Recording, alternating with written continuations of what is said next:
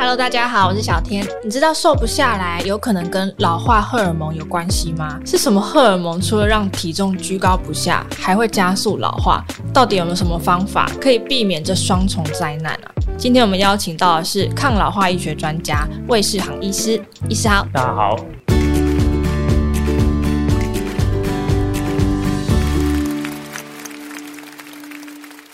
医师，有些人其实吃的也没有比别人多啊，体重就是直直的往上飙，到底是为什么？而且大部分的人啊，是竟然还出现一个状况，就是没有觉得自己年纪老得多快啊，但是无意间出现了很多皱纹诶。请问一下医师哦，你在临床上看到这样子的案例，通常是什么原因造成的？那就让我先从一个例子来说明好了。我诊间有一个病人啊，他是那种压力很大的科技业工程师，嗯，那他饮食习惯很不好，他喜欢吃一些高糖啊、高脂的食物。那另外呢，他也很喜欢吃宵夜。这几年他就发现他的血糖啊、血压、血脂肪，诶，每次体检那个数字就一路一路的往上升。另外他也发现，诶，他再怎么减重，他那个体重下降的效率就是不是那么的好。他来到我们诊间，我们帮他做检查，他只是一检查发现，诶，他其实是有一个严重的皮质醇失调的状况。这个皮质醇是什么意思？诶，皮质醇其实是一个我们身体啊，用它来面对压力环境的一个方法。其实我们身体有两套系统来去面对压力的环境。第一套就是我们所谓肾上腺素。当我们感受到压力的时候啊，肾上腺就会分泌肾上腺素，那让我们身体啊转换到一个战或逃的一个机制。那这个时候啊，我们身体会释放出脂肪，释放出肝糖，让这些能量去给需要的组织去运用。另外呢，一些比较不重要的器官啊。它只会让血管收缩，那当血管收缩，这些资源就比较不会被他们拿走，那它就可以把资源拿去比较需要运用的部分了。第二个部分呢，就是皮质醇了。相对于肾上腺素是处理一些急性压力的话，那皮质醇它是处理的是慢性的压力，它让我们面对一些长期严苛的环境。皮质醇分泌之后啊，我们人会变得比较容易饿，会希望去摄取更多具有热量的食物。那同时身体呢，也会比较倾向于把这些热量储存下来，面对这些长期严苛的环境。那另外呢，它会把一些比较不重要的生理机能，或者说会让我们在这种严苛环境下容易生存有问题的生理机能会关掉，比如说像是。生育啊，消化，或者说一些免疫系统啊，或者说睡眠的状况啊，其实都会被皮质醇调节，让它变得没有那么旺盛。这个时候呢，诶，我们才有可能在严苛环境下存活下来。了解。所以，比如说你长期处于一个工作压力比较大的环境，这种算慢性的压力。是。那如果是比如说你今天有重大的考试，或者是今天有重大的提案，这种算是急性的压力。那这样子情况下造成的荷尔蒙都会影响到你的肥胖问题，就是了。确实，到底皮质醇失调是怎么造成肥胖的呢？其实要谈清楚这个之前，我们就要先来了解到底压力是什么。压力啊，在我们生理上哦，并没有很明确的定义。它其实是一个，诶，假如说我们认为这个东西它有可能打破我们生理机制的平衡，这样的威胁，其实就可以把它视为一个压力。就压力其实是蛮抽象的一个概念，很抽象哦。很多时候我们没有办法察觉到，嗯、我们可以把它归纳为有内在和外在的压力。内在的压力的话，我们最常直接联想到就是一些心理的问题。情绪的问题，那其实我们长期的一些营养的缺乏，或者说身体啊有慢性发炎的状况，诶，那其实也都是一些内在的压力。那外在的压力啊，像是诶我们的经济啊，像我们的工作啊、家庭啊、人际关系啊，那甚至一些像最近很热的天气这种天气，或者说长时间的噪音，这些也都是外在的压力来源。这些压力来源啊，如果长时间无法被解决，它就会打破我们生理机能的平衡。那因为我们所有的生理机能啊，其实都是维持在一个动态的平衡状态上面。它其实有点像湖水，假如说我们有风吹过去，它就会有涟漪，最终它都会回到一定的平衡。这样的平衡，假如说长期在压力之下，诶，平衡被打破。那皮质醇失调的状况就出现了。那这个皮质醇失调，它刚刚像刚刚讲到会造成我们肥胖的问题之外，还有什么样子健康上的影响吗？皮质醇失调啊，在初期啊，它会大量的分泌，嗯，那所以我们人会处于一个比较亢奋的状态，所以一些睡眠的问题也会跟着来。那另外刚刚有提到啊。像我们啊，会摄取很多高热量的食物，高血糖、高血脂、高血压也都会跟着到来。同时，皮质醇也会压抑我们的免疫系统，所以我们会比较容易有感染的状况。后期啊，皮质醇它的分泌越来越衰弱，衰弱的状况，其实我们反而会处于一个比较紧张、亢奋，但是却又疲累的状态。那像这种人啊，他会很习惯有吃宵夜的习惯，然后会发现，就算晚上了，他其实他是处于亢奋状态，他无法入睡。所以像这些状况，其实都会造成我们健康的影响。可是偏偏大吃大喝吃宵夜就是最舒压的方式，是的，结果反而其实是有反效果的。是。那以刚刚医师的说法哦，其实皮质醇如果它如果失调的话，它有可能会造成你的失眠的问题，然后还有可能免疫差，然后再来就是疲劳嘛。那其实这个东西是不是也是加速我们老化的凶手之一？没错，当我们摄取很大量的糖分的时候啊，那个血糖是会升高的。那升高的血糖，诶，其实它就是造成我们身体发炎最主要的原因。长期发炎，器官就很容易老化。那另另外呢，皮质醇大量分泌啊，其实它会有个皮质醇窃取的问题。那它会让其他荷尔蒙的分泌量变少。当其他荷尔蒙分泌量变少的时候啊，我们就可以看到一些，诶，皮肤变得下垂啊，肌肉变得松弛啊，那人也会变得比较没有精神的状态。也有研究发现啊，当我们皮质醇分泌比较高的时候啊，诶，其实脑部的血流是比较少的，认知功能、记忆功能。都会衰退，甚至呢，失智症也会比较早发生哦。了解。那其实我们一直强调，这个压力其实蛮抽象的。这个皮质醇有没有失调，我们自己有办法知道吗？有没有什么样的方式可以自己来辨别？只能抽血吗？还是怎么样？比较常能够让我们辨别的方式啊，其实要透过皮质醇的生理节律来去察觉。嗯，那一般来说，皮质醇的生理节律其实就像我们人日出而作。日落而息一样，它有一个二十四小时的节律，它的最高点啊，通常都在六点到八点之间。这个时候啊，皮质醇会大量分泌，让我们身体准备好去迎接接下来这一整天的挑战。嗯，那随着这个时间一过，它会急剧的降低，然后再慢慢缓缓缓缓缓缓降到凌晨大概十二点到两点之间是最低的状况。然后接下来再接到下一天的那个循环哦，所以它本身是有一个周期的，就对了。是的，那当我们皮质醇失调的时候，嗯，这个周期是会被打破的。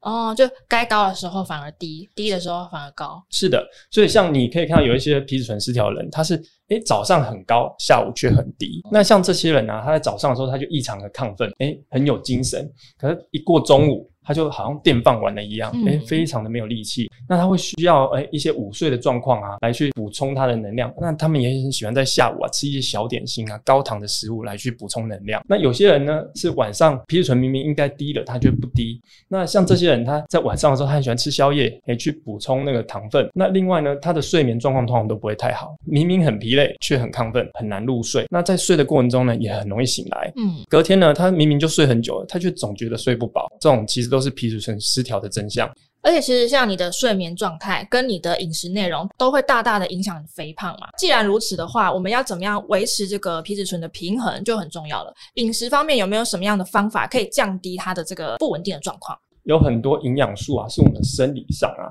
去调节皮质醇平衡需要的营养素。当这些营养素如果缺乏的时候，我们其实就很难去面对皮质醇的调节失衡。那我在这边和大家分享几个营养素哈。第一个抗压营养素最重要的就是维生素 B 群。那 B 群可以帮助我们稳定我们的神经，好让我们的肌肉放松。那 B 群从哪边摄取呢？它其实在很多食物里面都有，因为它是各种不同的维生素 B。那像是 B one 的话。它主要就是在一些全谷类食物里面，B 十二它主要是在一些动物性的食物里面。我会建议大家尽量摄取各式丰富的原型食物，来去确保我们维生素 B 群的取得。哦，以 B 群来说，没有什么超级食物你一定要吃，但是你最好是均衡营养，天天吃这样子。哎，对，没错。那第二个呢，就是维生素 C 了。当我们处于长期压力的时候啊，身体会消耗掉大量的维生素 C。那所以，如果我们说我们有补充足够的维生素 C 的话，其实可以帮助我们去对抗那个疲劳感。那维生素 C 在什么食物里面比较多呢？像是一些水果，比如说芭乐啊、奇异果啊。那如果在蔬菜的话，像是甜椒啊，里面都有比较多的维生素 C 哦。嗯。第三个像是钙，钙的话又有人叫做天然的镇定剂。那它其实可以帮助我们肌肉啊，还有神经的放松。所以它不只是照顾我们的骨头。那要从哪里摄取呢？其实像是一些乳制品啊，或者是豆干啊、豆腐啊，或者海带里面含量都很丰富。那另外像是镁，镁这个元素啊，它其实也是对我们肌肉和神经的调节很有帮助。那另外它可以帮助我们维持好的睡眠品质。镁的话呢，可以在一些南瓜子啊、葵瓜子啊、芝麻或者是黄豆、黑豆里面去取得。那第五个则是我们的多元不饱和脂肪酸 Omega 三。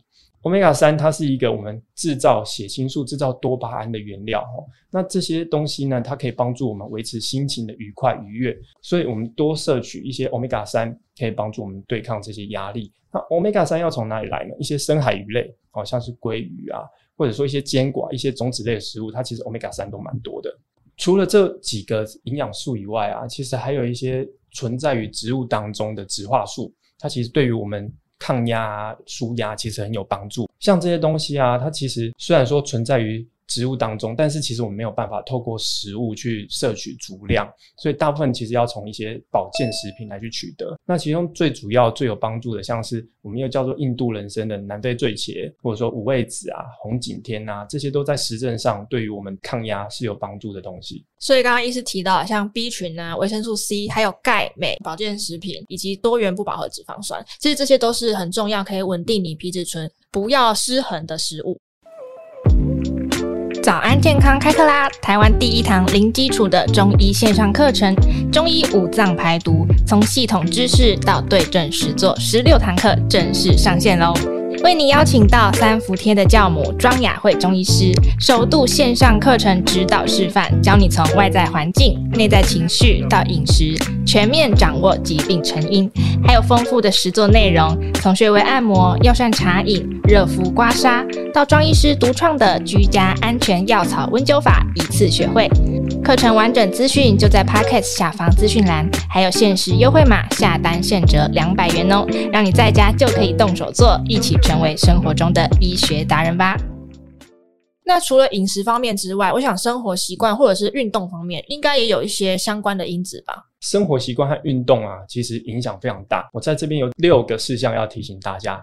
第一个就是我们要避免高糖食物，因为皮质醇的失调啊，其实它带来的健康影响，大部分都是从高糖来的。我们因为高糖分的摄取造成血糖的波动，那同时呢，那个胰岛素分泌量变得很高，带来肥胖。和胰岛素阻抗的问题，哦，那所以避免了高糖食物，其实我们可以减少大部分皮质醇失调带来的健康影响。第二个呢，其实就是要减少咖啡的摄取。很多人会觉得说，我就很累了，所以我需要咖啡来提神。上班族一定是要咖啡来疗愈的。对，是。那但是呢，其实咖啡啊这个东西，它是透过刺激你的肾上腺去分泌更多的肾上腺素和更多的皮质醇，来去让你提神，哦，这种效果。那所以其实它是会恶化我们皮质醇失调的状况哦，所以我会建议啊，当你发现你有皮质醇失调的情形的时候，我们要慢慢的去减少咖啡的摄取量。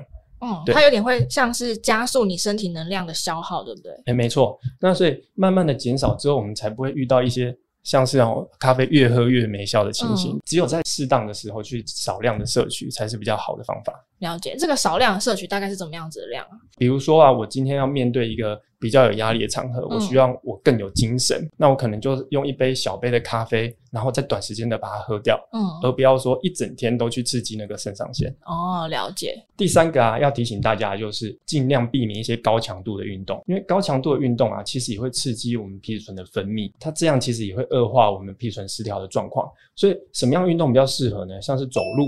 或者说瑜伽，诶、欸，这些一些比较不是那么高强度运动都蛮合适的。嗯，那另外像是一些呼吸法的训练啊，其实对于舒压也是有帮助。这个强度其实是你不要太喘，跟不要太久，是吗？哎，没错，其实像那些竞技的运动啊，嗯、它其实如果说在晚上从事这些竞技运动，比如说篮球啊这些的，哎，其实晚上就比较容易有睡不好的情形。了解，所以这个不要在晚上运动，那还要确保自己的睡眠品质，对吧？哎，对，晚上运动这件事情啊，其实跟皮质醇的节律很有关系。嗯、我明明在晚上皮质醇就不应该是高的，可是我晚上如果又运动，让它打破了那个节律，那其实你。很容易就会遇到那种睡不好，而且又会需要再吃宵夜的情形。嗯，第五点的话，其实我会建议大家可以从事一些休闲活动。这些休闲活动不是单纯可以带给我们愉快啊，然后愉悦的心情哈。更重要是，我们从事休闲活动的时候，可以把我们的专注力从那些压力源转移开来，让我们不会那么关注于那些压力，同时呢，消除一些消极的思维。所以，休闲活动对于舒压这件事来的是非常重要的，但每个人